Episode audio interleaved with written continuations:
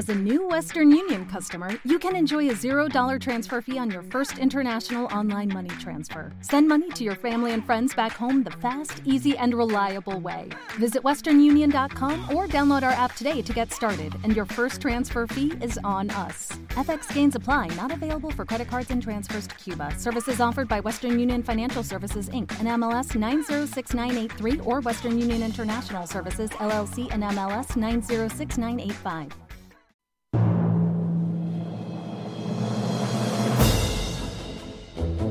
Rayos y truenos.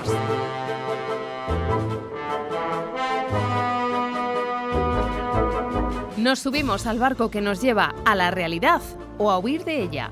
Una singladura semanal con el profesor Carlos Bizuete.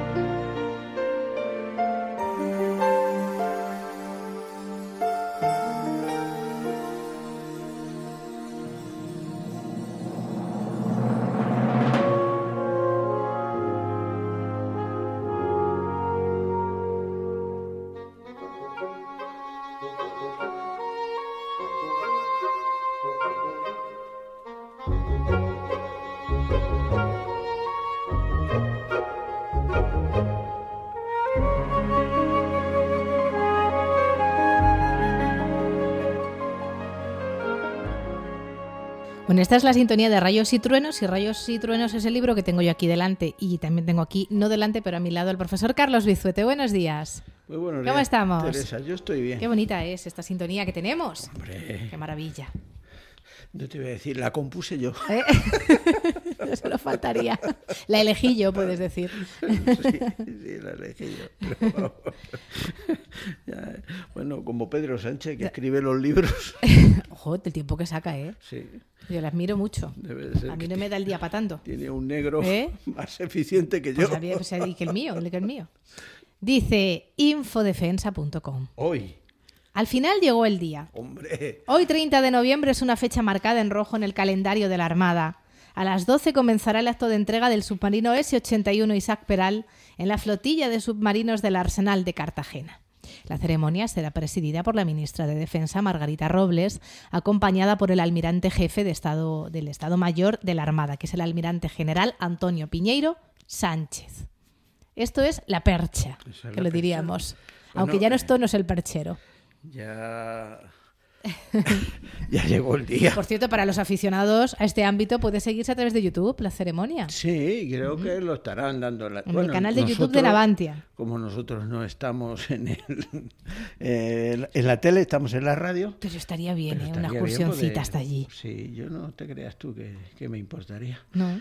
Bueno, llegó el día, como dice ahí, porque es que este mm, proyecto eh, ha tenido, ha ido acumulando bastantes retrasos. El proyecto era la fabricación de cuatro submarinos Sí. que son de- se llaman S y luego de la serie diríamos 80, este es el 81 y luego se tienen que construir el 82, 83 y 84 Vale. que ya tienen hasta los nombres puestos, que son nombres históricos de los submarinos españoles. Este primero es Isaac Peral, que no es el primer submarino que se llama Isaac Peral. Me parece que ha habido tres antes o dos antes. Y luego está el siguiente, me parece que es Narciso Monturiol, que son Oh, los bien. dos que Claro. eh, diríamos precursores de, bueno, aunque el submarino de Peral era verdaderamente un submarino, ¿eh? lo que ocurre es que luego diríamos así, como estas cosas, el, el- el- Porque nos podemos atribuir el mérito a los españoles de tener el, inventor del submarino. sí, lo que ocurre es que no es reconocido Ya, eh, pobrecito uni- uniformemente. Pobrecitos los españoles. Sí, sí, sí. Entonces, eh, Se trata de sustituir a unos que ya estaban, diríamos, bastante obsoletos y que de los cuales me parece que quedaba uno en, en ahora mismo había uno en, en, activo, no sé si a otro le estaban haciendo la gran carena, como llaman, o sea, lo sacan del agua, sí, lo sí. revisan enteros y tardan varios meses o incluso algún año en, en, en, la operación esa de revisión. O sea, que no es como cuando tú llevas el coche vale. al taller que te lo revisan en, en una mañana o todo lo más en un día, ¿no? Entonces,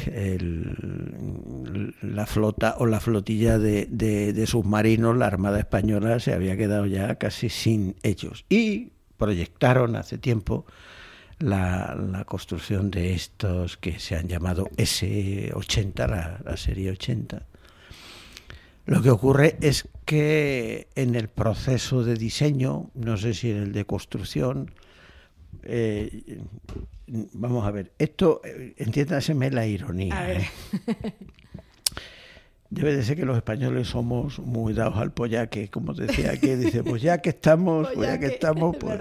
Y entonces empezaron a decir, pues ya que estamos, pues ya que estamos, y total, que empezaron a meterle cosas al submarino y tuvieron que hacerlo más grande. Entonces, creo que tuvieron que añadirle en la parte central un anillo más, porque si no aquello no, no flotaba, ¿no? Vale. Y, y, hubo que rediseñarlo y, y, por eso ha habido un retraso. Pero bueno, una vez el, el, en, en, la botadura, aunque no entró en el agua en aquella ceremonia, eh, estuvieron eh, sus majestades los reyes y la princesa de Asturias. Eh, la ceremonia esa de estrellar la botella de champán. Eso es precioso. Sí, sí. Lo que ocurre es que en algunos parece como si la botella fuera no. el empujón para que entre en el agua. Entonces luego lo, lo llevaron a la dársena y, y llevan varios sí. meses haciendo lo que llaman las pruebas del mar. ¿no? Primero eh, si flota, si se mueve y luego si se hunde y emerge, vale. y claro, no sea que se hunda y no emerja. Imagínate. Entonces, Qué disgusto, ¿eh? Y entonces luego han tenido que hacer, aprobar todos los sistemas y ahora que ya está todo perfecto, que no hay tal, lo entregan a la Armada. Y creo que el año que viene. Dice: La entrega del S-81 supone un momento esencial en la historia reciente de la Armada y a la vez un momento de orgullo para toda la institución y para las personas que conforman el arma submarina. En particular, la previsión es que esté plenamente operativo dentro de un año. Sí, o sea, ya lo entregan. Ahora la tripulación, que llaman tripulación de quilla, porque cuando en la Armada eh, van a, a construir un, un, nuevo navío cuando ponen la quilla designan la, sí. la, tripulación. Y esa tripulación se va familiarizando con el buque. Mm. Entonces, hombre, hoy como hay muchas cosas Porque electrónicas... ese proceso de formación que tendrán que hacer, ¿no? Tienen Para que, poder... claro, no es lo mismo manejar un, los submarinos anteriores claro. que estos. Y tienen que familiarizarse con todos los sistemas y se hacen primero en en simuladores y luego ya claro. en, en, realmente en el, en el mar, ¿no? Entonces, eh, pero bueno, esto pasa con todos los navíos, sí, o sea, sí. si es un destructor o es una corbeta, tres cuartos de lo mismo, se designa una tripulación que llaman tripulación de quilla. Entonces, el, el, como el proyecto era la construcción de cuatro, claro, vamos a ver, esto es como todo, en la, en, en la Armada diseñaban, bueno, aquí y en todas las, sí. eh, las, estas, las marinas del mundo se diseña un modelo y luego se repite. Claro. Y en algunas ocasiones, si se ha descubierto o se ha visto, pues se puede introducir mejoras, ¿no? Y hay una pequeña variación. Y luego, si la cosa sale bien, la industria de construcción naval puede vender el modelo claro. a otras armadas, con lo cual... Eso se hace también en la aviación, fíjate la empresa que tenemos aquí, Airbus. Sí, pero bueno, quiero decirte que eso diseñan un avión sí. y luego dicen, vale, pues eh, nos van a encargar 200 sí. y empiezan a trabajar. Y aquí igual, o sea, una vez que ya hayan visto que la cosa funciona, pues entonces puede llegar eh, un país eh, extranjero que diga yo quisiera tener eh, un, un, modelo o, o, encargar tres o cuatro o siete de las mismas características. para la, industria, sí para la industria de construcción naval y las y las industrias auxiliares. O sea esto es un escaparate por eso habla ahí y Navantia que es la empresa que lo ha construido pues está sacando pecho con todas estas cosas porque esto es un public reportaje. Claro. Esto lo que se pretende también es atraer, ¿no? Otros atraer otros compradores que digan, pues yo quiero, entonces si para España iban a hacer para la Armada, han encargado cuatro submarinos mm, de, de este modelo, eh, si le encargan, yo que sé, Canadá otros cuatro y, la República eh, y Australia otros cuatro, pues entonces al final, en vez de hacer cuatro, hacen doce o los que sean. ¿no?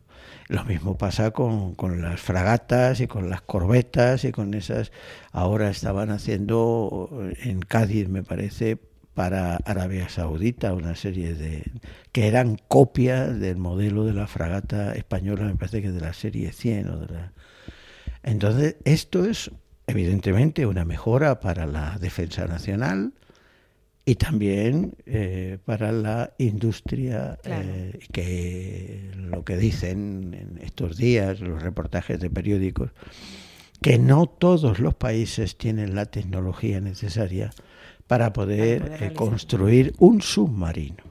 ¿eh? Este tampoco es un submarino nuclear, o sea, no tiene un, motor nuclear, no tiene un, reactor. Esos los, han construido y los tienen, pues, por ejemplo, los franceses, los ingleses, los norteamericanos, los, por supuesto, los soviéticos, bueno, hoy rusos, sino que es de propulsión Mm, eléctrica y de motores, no sé este de qué será, pero bueno, motores eh, de combustión, o sea que por lo tanto eh, serían, no sé si llamarlos convencionales o tradicionales, no de propulsión atómica. Lo que ocurre es que parece ser que tiene unas capacidades y unas mejoras, claro, está en la última tecnología y eso es lo que lo hace atractivo para, las, para las siguientes generaciones. Entonces, eh, ahí tienes el submarino Isaac Peral S-81. Esto lo estudiábamos mucho en el cole. A Isaac mucho Peral. la atención. Sí, sí, sí. Isaac Peral lo que hace es crear un, un, contenedor no cilíndrico, sino ausado, o sea, como un uso, y eh, perfectamente operativo, porque tiene una serie de innovaciones que le permitían eh, navegar sumergido, sumergirse automáticamente hasta una profundidad que se le determinara y eh, algo que es, yo creo que es el misterio, bueno, los, submarinistas lo deben saber perfectamente, pero a mí me causa un respeto imponiente, como decía, este, esta gente que no que no que no miran nada afuera ¿cómo saben dónde están? Hombre, dímelo a mí. Yo es que este tema me parece muy atrayente porque valoro mucho a la gente que es capaz de meterse dentro de un submarino. Yo tengo claustrofobia, yo no me lo quiero ni imaginar. no te podías meter en lo que sería estar dentro de un submarino. Y más. Sí, sí, ¿cómo se orientan? Ahí todo es agua alrededor. no, pero luego cuando están debajo del agua, o sea, cuando están sumergidos, dices, bueno, ¿y esto? Sí. ¿Y cómo sabes hacia dónde vas? Si vas hacia dónde tienes que ir o te has perdido, ¿no? Bueno, pues esto arranca de, de, de Isaac Peral. Porque, bueno, construir un, algo, un sumergible, diríamos así, que subiera y bajara y tal. Bueno, el primer, dicen, ¿no? Que el, primer modelo es eh, un sumergible que se había hecho de una manera muy rudimentaria en la Guerra Civil Americana. Mm. Eh, era una nave que además llevaba una serie de, de, marineros dentro que iban moviendo manualmente una, una, una, yo no sé, como si fueran dando pedales en una bicicleta para que se moviera la hélice. Mm. y eh, para atacar a, los buques de superficies. O sea, eran, yo no sé si sería un semisumergible, porque claro, mm, no podían, no podían bajar debajo del agua en, en, las condiciones aquellas a ver cómo metían el aire y, entonces, pero bueno, iban más o menos bajo el agua, la mayor parte del casco iba debajo del agua para atacar a los, a los navíos de la, de, la Unión, porque eran confederados, creo. Bueno, eso mm, se va desarrollando con posterioridad, pero lo que hace eh, Isaac Peral es un submarino operativo y totalmente autónomo. Bueno, más que submarino sería sumergible. porque submarinos, submarinos yo creo que son los nucleares. Estos que entran se sumergen y no necesitan volver a salir a la superficie porque con el el reactor nuclear pueden generar incluso eh, el aire que, o depurar el aire que, que, respira la tripulación. Y además, eh, como eso tiene una capacidad de producción de energía, no voy a decir limitada, pero bueno, pueden ser, pues como hemos visto, eh, acuérdate de aquel submarino que se hundió, el Kurs, sí.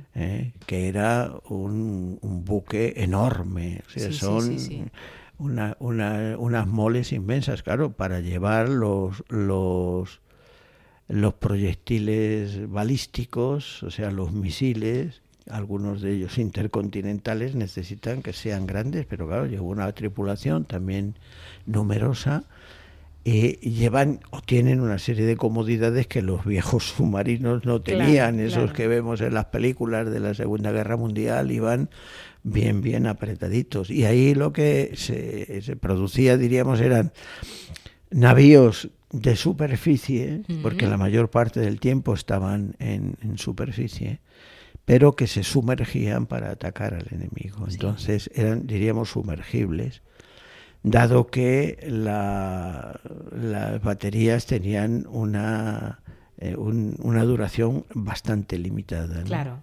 Entonces, para recargar las baterías necesitas que esté el motor en, marcha. Y si está el motor, se producen gases de escape. Y si se producen gases de escape y estar bajo el agua, pues morimos todos eh, asfixiados.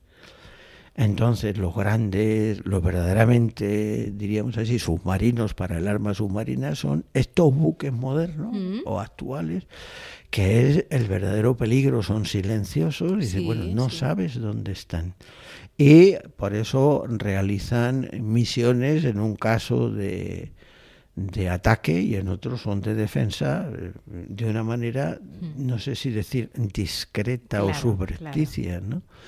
Eh, porque una vez que salen de la base, una vez que se sumergen, ya no te voy a decir que son indetectables porque eh, las ciencias adelantan que es una barbaridad, pero vamos, con, con, la navegación silenciosa, con los motores que no hacen ruido, eh, pues sencillamente es muy difícil poder hacer frente eh, al arma submarina.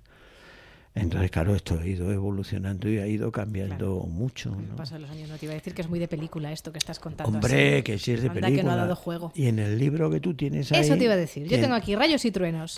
Vamos a hablar de Tintín y de Ergué porque a mí me maravilla este Tiene un submarino. De todo sabía este hombre. Tiene un submarino. Y es que lo que hace detallar en este libro es los mares que aparecen. No, los barcos. No, no, los mares también, todo, todo. es que me lo estudiado, mira. Vamos a ver. Los mares, los mares de Tintín. Ah, bueno. Es que los barcos. Pero mira. Todos los barcos. Los barcos que aparecen en las aventuras de Tintín, las especies marinas. Por eso digo que este hombre. bueno, él tenía un sistema de.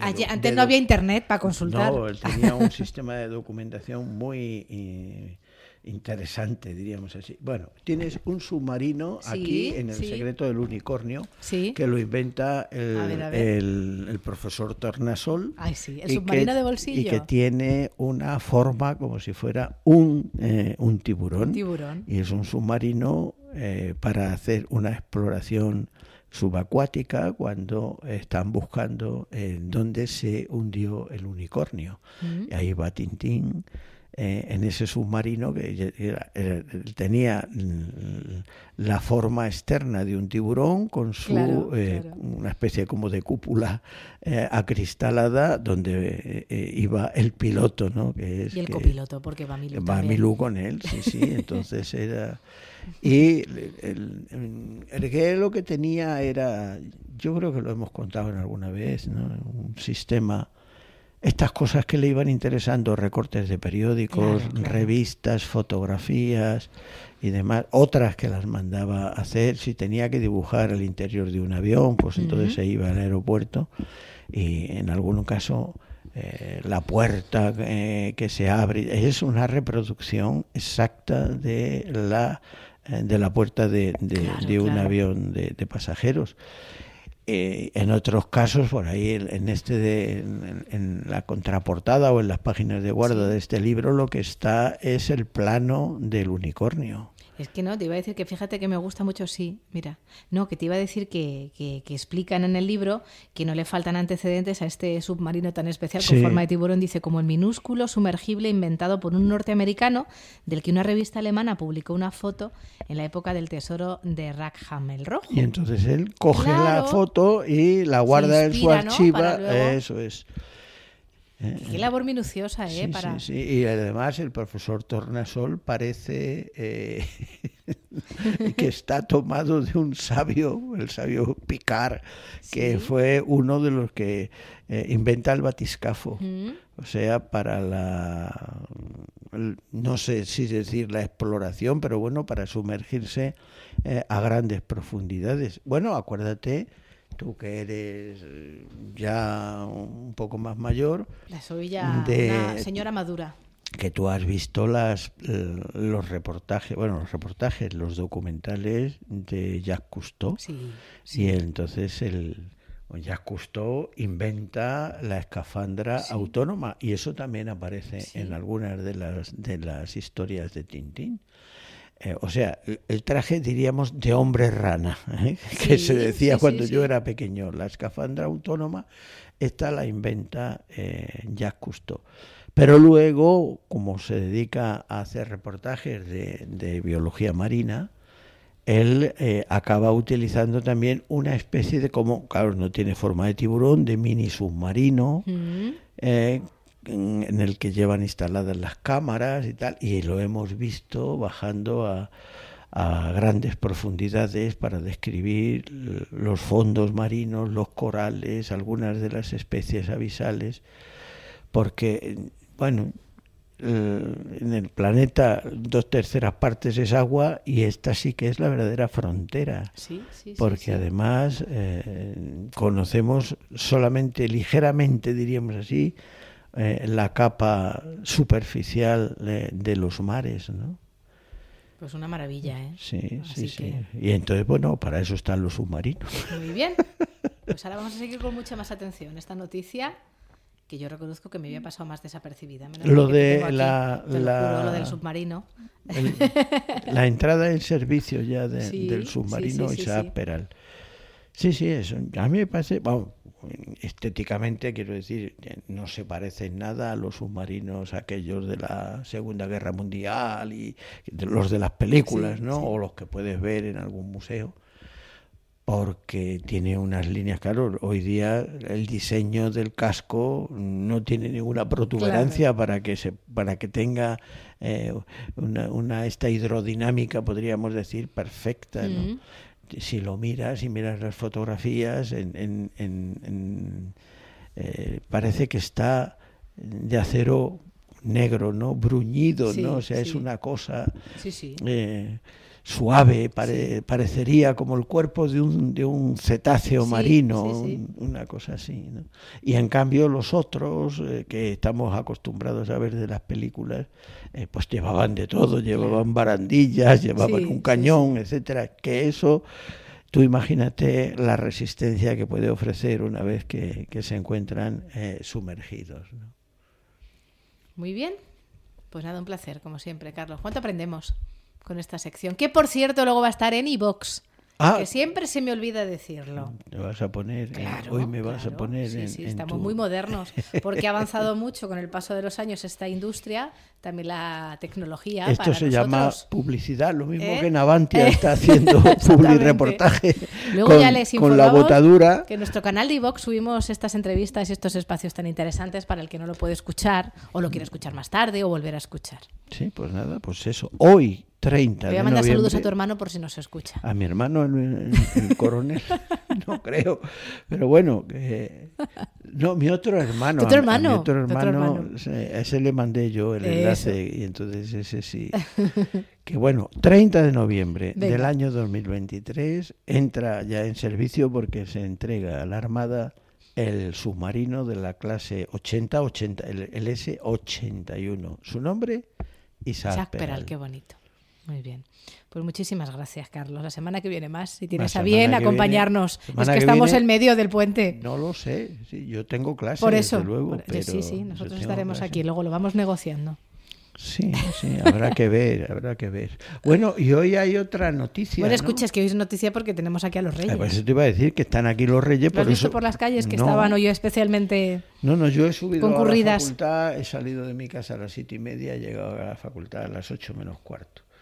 Y entonces no sé, y ahora me Mm. vuelvo a trabajar un rato. Y, y no he visto nada por la calle. Pero que por eso están, están Sí. hoy aquí, digo yo que por eso no han estado en el acto de entrega Claro, claro, del están aquí. submarino. al eh, más cerquita porque están aquí en el casco histórico. Están en el, El Hospitalito el del Rey. Hospitalito del Rey, sí. Mm. Muy bien.